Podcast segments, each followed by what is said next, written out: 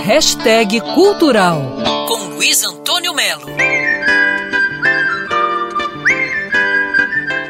O jornalista e pesquisador Célio Albuquerque está lançando um livro chamado 1979, o ano que ressignificou a MPB. Esse livro está saindo para a editora Garota FM Books. A ideia é ótima. Célio selecionou 100 jornalistas e cada um escreveu sobre um LP que achou fundamental naquela época, 1979, que, segundo Célio, foi um ano em que a música popular brasileira falou por si só.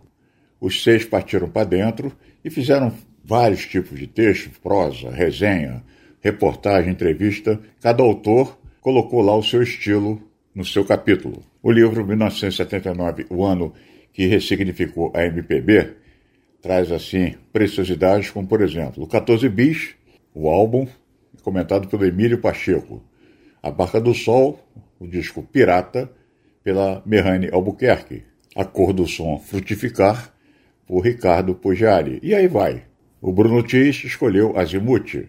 A Daniela Zupo veio de Beto Guedes, Sol de Primavera. Juca Filho, Boca Livre.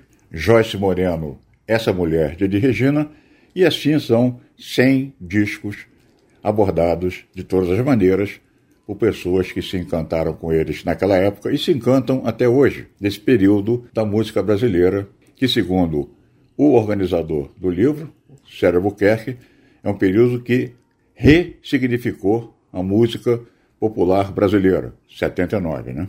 Vale a pena pegar esse livro e surfar nos devaneios destes 100 brasileiros que valorizam a qualidade musical, valorizam a criatividade, o inusitado, enfim, valorizam a vida. Luiz Antônio Melo para Band News FM.